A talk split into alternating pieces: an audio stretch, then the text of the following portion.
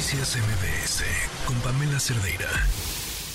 Esta historia pareciera de vu, parece que ya la vivimos y es que sí, es, es una repetición de una historia que ya nos habían contado, que yo no entiendo hacia dónde va. Breve explicación y ya nos corregirá mi, mi invitado si no estoy siendo muy precisa.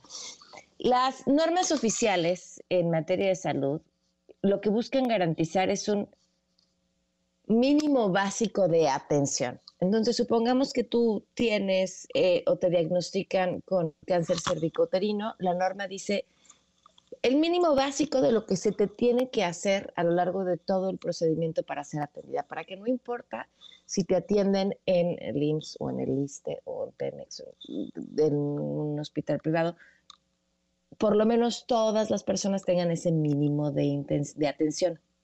Había, ya había sucedido el año pasado la intención de cancelar estas normas de salud. Las excusas fueron extrañísimas, entre ellas que, bueno, que había que renovarlas y tal, que, además hay un procedimiento de renovación, eh, pero bueno, pues como todo lo que viene de la Secretaría de Salud en los últimos años, por lo menos sospechoso.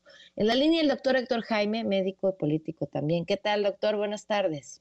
Pamela, un placer saludarte a ti y muchas gracias por recibirnos. Bueno, ¿ahora qué están buscando? Exactamente lo mismo que el año pasado, Pamela. Es decir, están poniendo en el plan de normalización para este año el cancelar las normas oficiales mexicanas, poniendo los pretextos que deben de dar risa. Bueno, al menos ya escribieron más renglones y lo repitieron como si fuera cierto en cada una de las cosas para eliminar las normas oficiales mexicanas. Se están proponiendo eliminación cuando, como tú bien señalas, con mucha claridad y puntualidad, la ley de infraestructura de calidad lo que pretende es establecer mínimos, pero de calidad, y que incluyen desde la prevención, Pamela, porque la vacuna de, de papilomavirus, por ejemplo, el, BPH para las mujeres, es una medida de prevención que lo que se pretende es que no haya cáncer cervicuterino en los próximos 20 años en esa niña o en ese niño. Claro. Entonces, esos estándares significan que el gobierno tiene la obligación, por ejemplo, de comprar vacunas. Pero ¿qué pasa si el gobierno, por ejemplo, en este 2023 que acaba de terminar, no ejerció el 70% del dinero que tenía para las vacunas? Más de 7 mil millones de pesos no ejercieron y muchas niñas, por supuesto, no han sido vacunadas contra el VPH.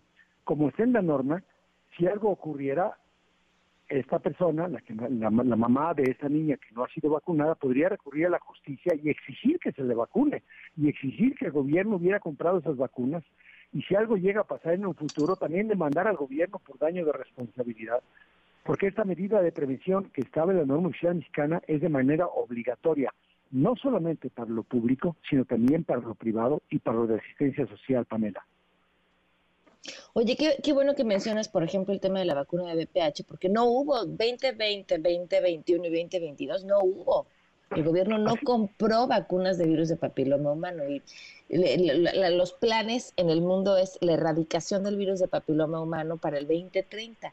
Y en México llevamos un rezago de los últimos tres años y nos dices, este último ni siquiera se ejerció el presupuesto, o sea, ya no un tema de disponibilidad o logística, no se ejerció ese presupuesto. Vamos a ver esos casos, en, ¿qué nos va a rebotar? En 10, 15, 20 años con casos de un cáncer eh, complicadísimo, carísimo y dolorosísimo para curar si lo agarras a tiempo. Claro, mira, están queriendo cancelar, por ejemplo, la norma de asistencia a los niños. Entonces, pues tampoco va a ser obligatoria la vacunación. Hoy día tenemos brotes de sarampión en el mundo, acaba de lanzar una alerta la Organización Mundial de la Salud y ahora uno de cada cinco niños mexicanos o dos de cada cinco niños mexicanos no tienen un paquete completo de vacunación y este gobierno subejerciendo los recursos para mandarlos al Tren Maya o para mandarlos al AIFA o ahora a la, la, línea mexicana de aviación, cuando debería estar para cuidar a nuestros niños, Pamela, y que no se vayan a morir, porque por sarampión mueren los niños. Entonces no está bien que no se haga una campaña masiva en nuestro país, como dice la norma, para vacunar a nuestros niños, Pamela. Ahora, explícame bien, eh, ¿qué, excusas es que dan ahora y, por qué este es nada más el inicio? O sea, es un procedimiento que no es tan fácil de cancelar nada más, así como así, ¿en qué etapa están? Bueno, mira, este gobierno, la ley, no le importa, dice la ley. ¿Cuál, ¿Cuál debe ser el procedimiento? Primero, debe revisarse con la medicina basada en evidencias cuál ha sido el avance de esta enfermedad y de esta norma. Y en el, en el diario oficial ponen que van a revisar y que va a haber cosas muy buenas pero sin embargo es una decisión unilateral y como tú bien lo mencionas, No basta que el gobierno y sus autoridades arrastradas lo digan.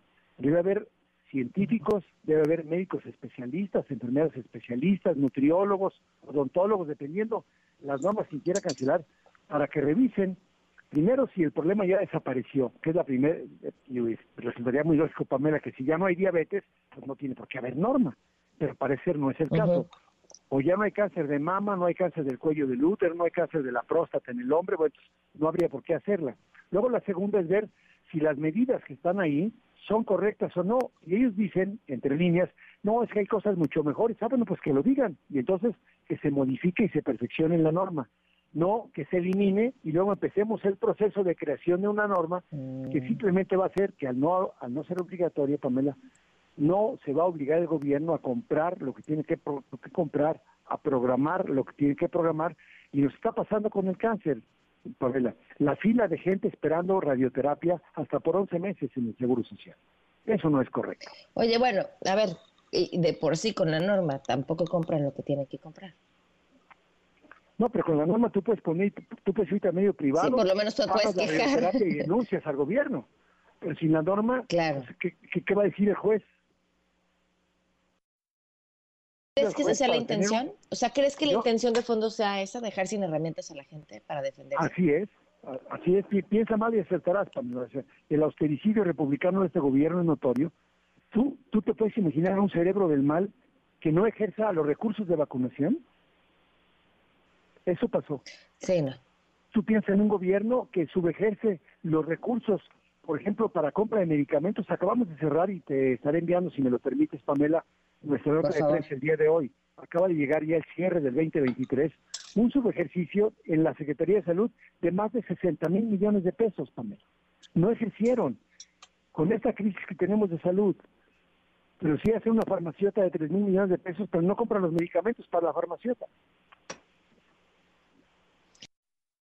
Sí, es una vergüenza. Pues, doctor, gracias por, por, habernos acompañado. Espero esos datos para poderlos revisar y comentarlos con el público. Oye, Pamela, pues yo, invito aquí, si me lo permites, al auditorio, a la sociedad, por favor. que eleven la voz junto contigo y que luchemos porque la medicina tenga al menos mínimos estándares de calidad.